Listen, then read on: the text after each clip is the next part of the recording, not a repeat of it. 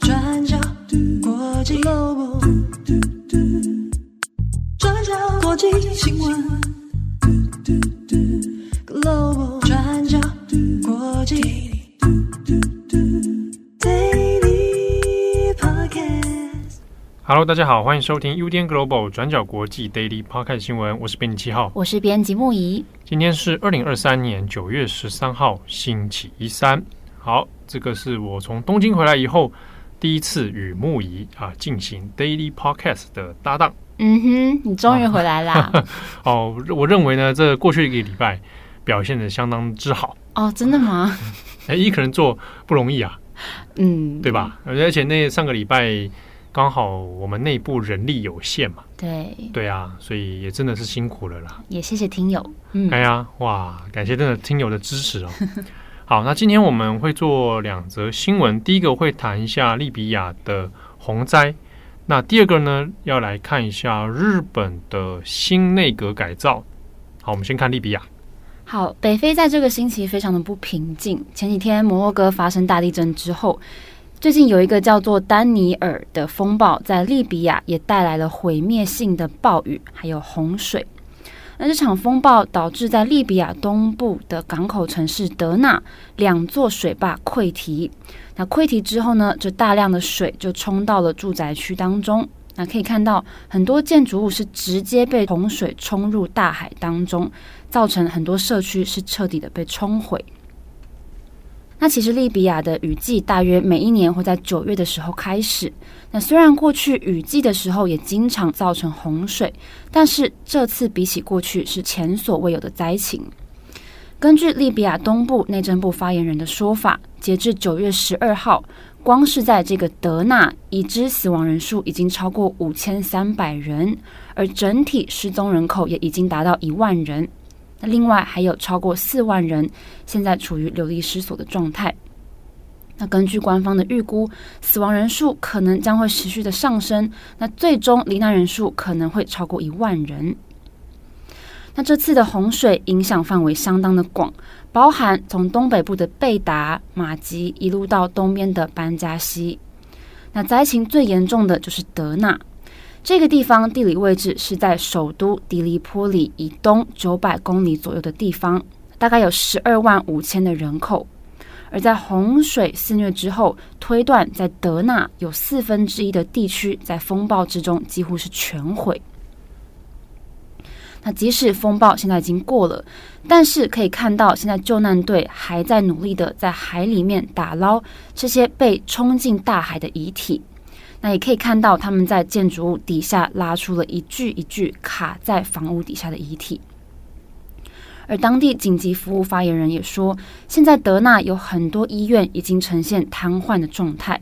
但他们没有办法再收纳更多的遗体，所以只能把他们暂时放在路边或是人行道上。那现在国际社会也是正在对利比亚伸出援手，包含邻近的埃及、还有美国、德国、伊朗、意大利、卡达，还有土耳其等等，他们都表示准备要来为利比亚提供援助。不过，利比亚国内政治情势一直动荡不安，所以现在的救灾工作严重受到阻碍。那这个我们也必须要回头来看。刚刚我们有讲到，这次灾情最严重的德纳，它是位在利比亚的东部。那其实这个地区有他们自己的政府，跟首都的迪利波里其实并不一样。这个我们就要回溯到利比亚在二零一一年发生了阿拉伯之春革命。那当时这个革命浪潮就推翻了强人格达费的独裁政府。不过在推翻之后，就开始陷入多年的内战。原本他们是要建立全国的统一政府，不过最后还是失败了。所以现在利比亚是分别由东西两地的政府来统治。那控制西部的就是获得联合国支持的民族团结政府 （GNU）。那这个是以首都迪利波里为据点。那另外一个就是控制东部地区，也就是这次洪灾灾区的利比亚国民军 （LNA）。好，那在洪水灾情发生之后，西部的民族团结政府现在派出了多架的飞机，也载了大约十四吨的医疗用品，还有裹尸袋。那另外也带着八十多名的医护人员要前往东部来进行救援。那再加上联合国世界粮食署也表示，将会为五千个家庭来提供粮食。不过，利比亚这个国家在历经十多年的内战之后，现在完全缺乏有组织的救援队，或是经过训练的救难队员。那再加上现在通往德纳的道路因为被严重损毁了，那几乎是难以通行。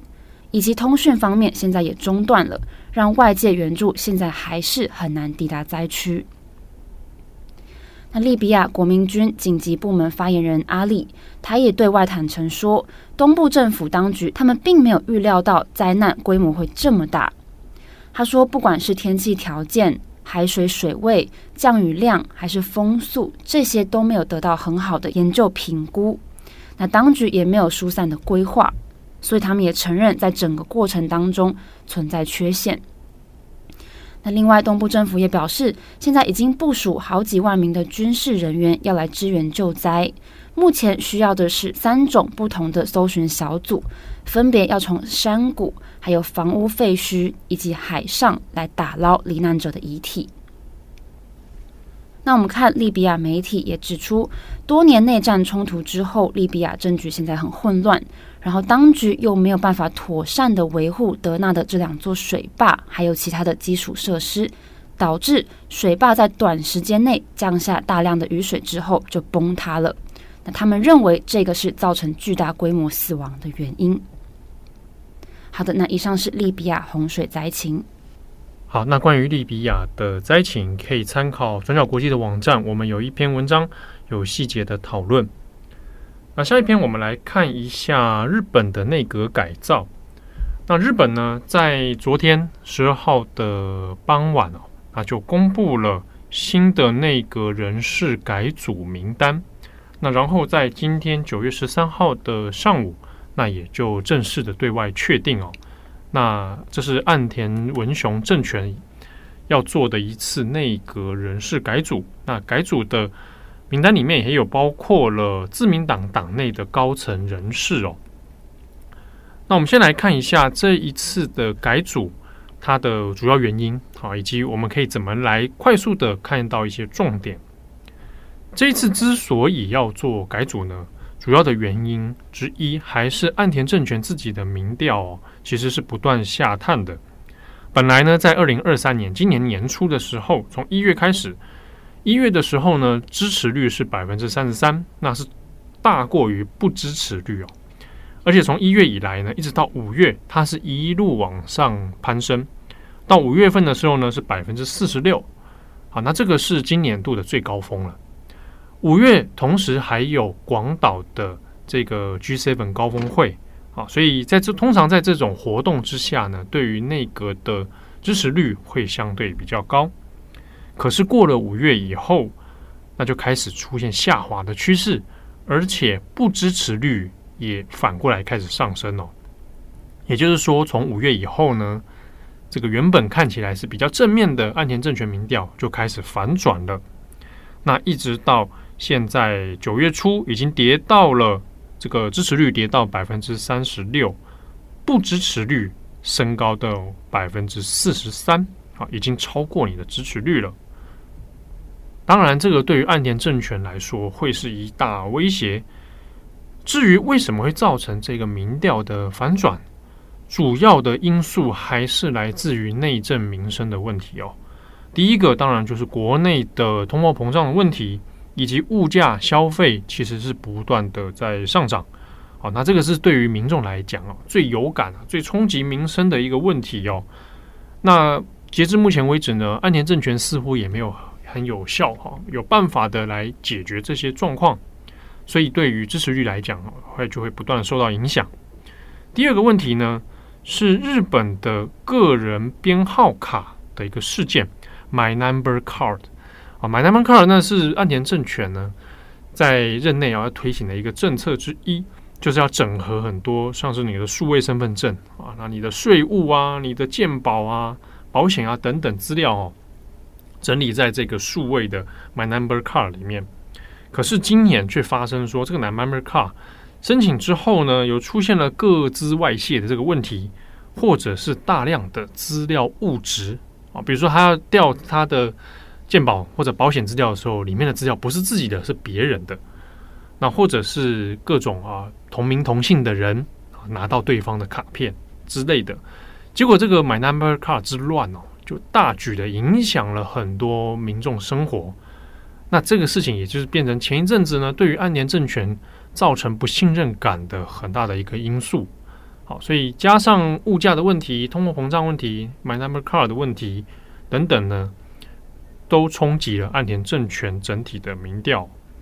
那这种情况之下，加上今年度四月份地方选举的时候，自民党也陷入了一些局部的苦战。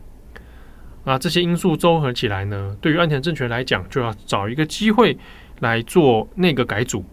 这种内阁改组通常就是把那个人事哦换更新之后，看看可不可以啊提升民众的这个形象啊观感啊，作为一个缓冲。那这种诶人事的新气象。可以来提升自己的民调哦。此外呢，还有另一个考量，其实是二零二四年明年的选举，因为呢，岸田文雄他现在担任自民党的总裁，我们讲的党魁啊，自民党总裁他的任期是到明年二零二四年的九月，所以按照任期来说，明年九月他应该要自民党总裁选举要重新来选了。那这个就是攸关于首相的人选。所以，及早的在这个时候，二零二三年的九月，先做人事改组的安排。那内部呢，自民党高层的人事重新的调整之后，以来布局明年二零二四年的这个总裁选啊。总裁选最攸关的，其实并不是民众的投票，而是党内的派阀角力哦。这是由自民党内部派阀的投票。所以，怎么按按捺各个派阀，安排各个人事哦？那这个是维持岸田文雄自己政权的一个很重要的因素。这边呢，我们就来看一下内阁人选。这一次内阁人选总共十九人，有十三个人是全部替换掉哈，那六个人是留任的，所以以换血的幅度来说呢，其实不算小。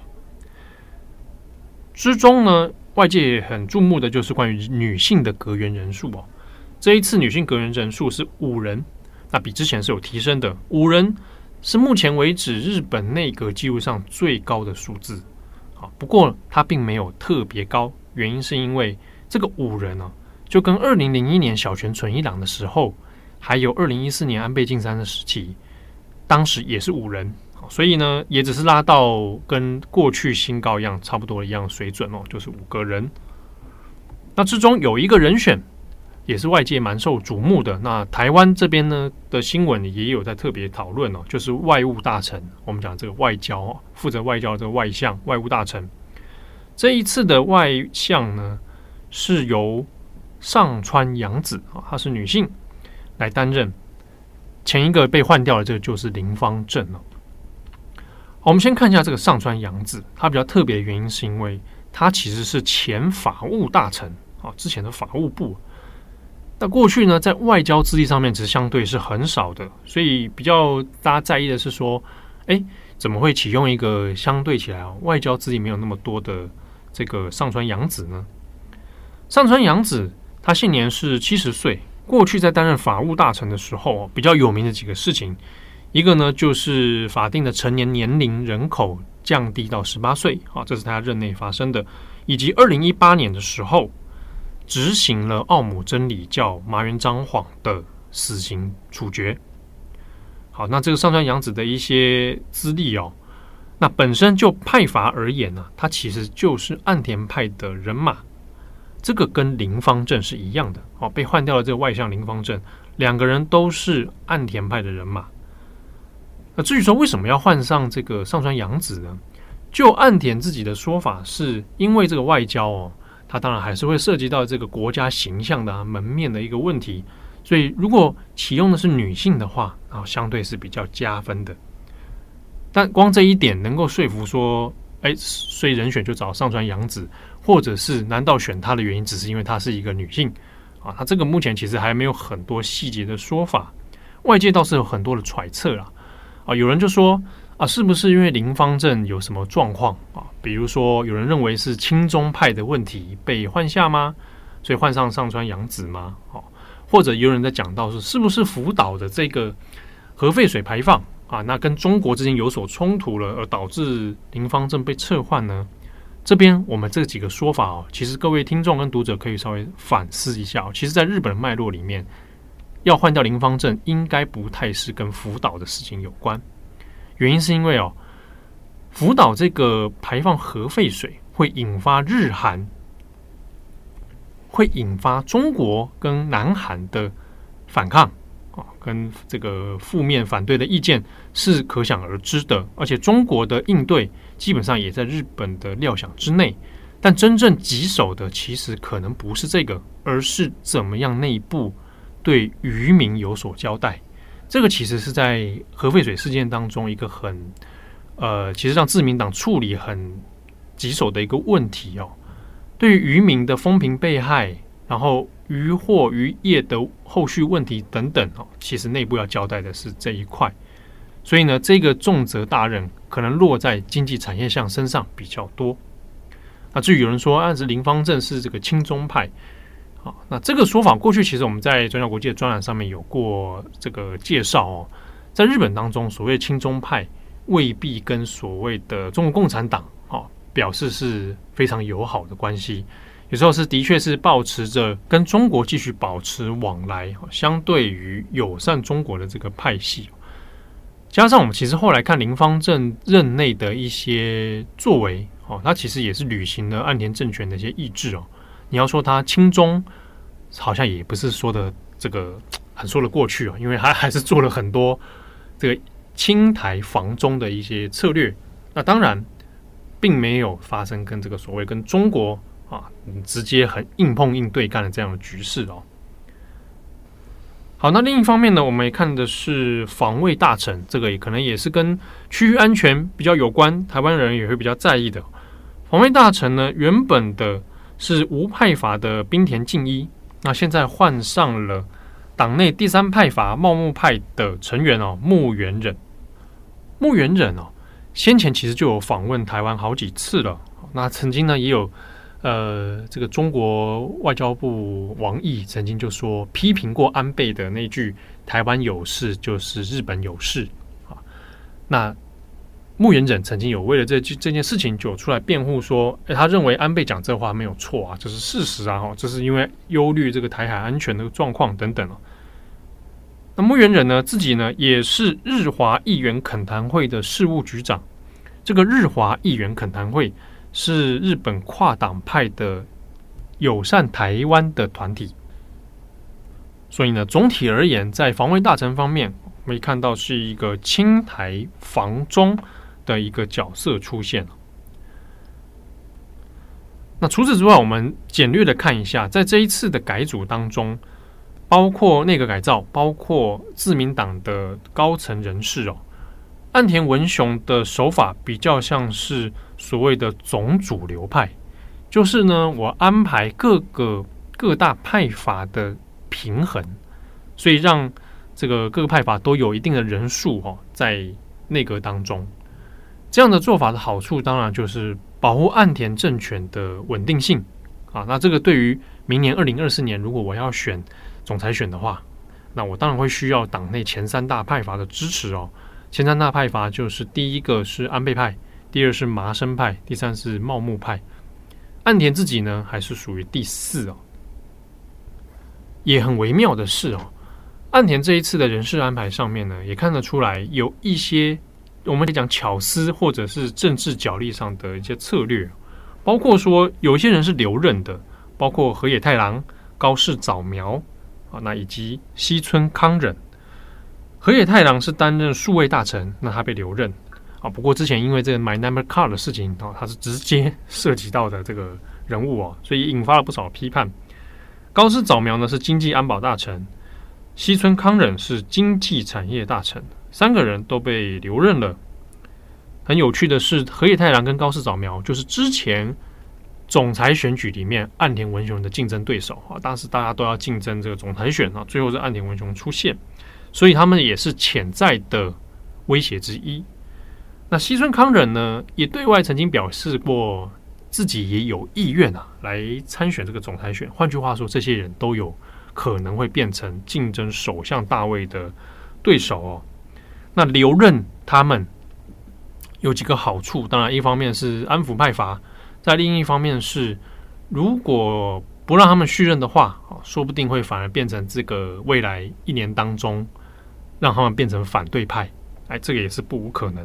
所以留住，也许一定程度上是造成牵制的效果。那这个牵制效果也很微妙的发生在自民党党内高层人士的安排上。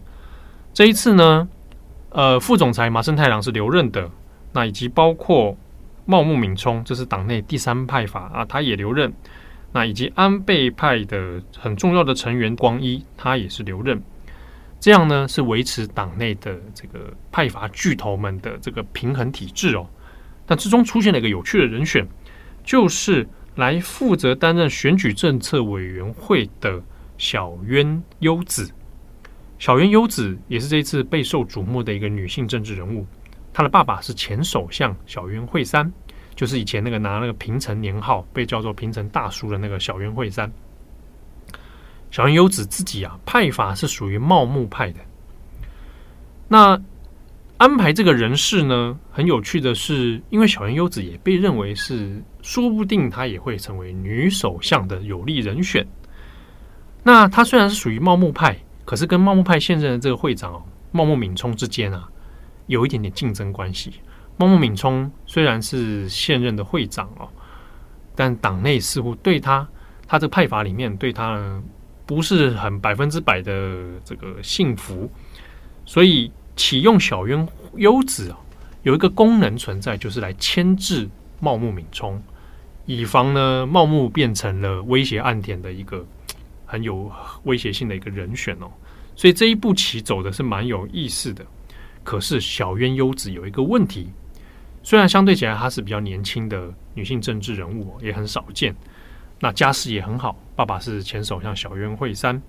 可是小渊优子过去啊，在担任过经济产业大臣期间呢，发生了政治献金丑闻，那甚至他被特搜部啊，地检署特搜部来调查，收到他家的时候，他还想要把这个硬碟啊，存有资料的硬碟给销毁，那他就拿这个。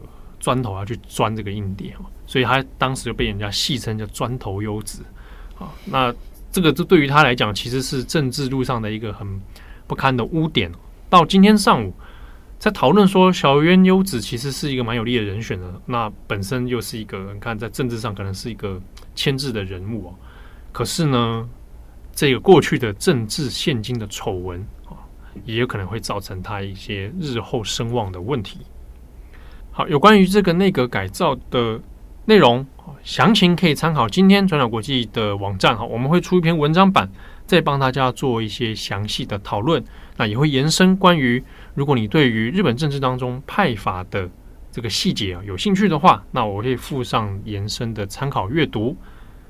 好，感谢大家的收听，我是编辑七号，我是编辑木仪，我们下次见喽，拜拜，拜拜。转角，转角新闻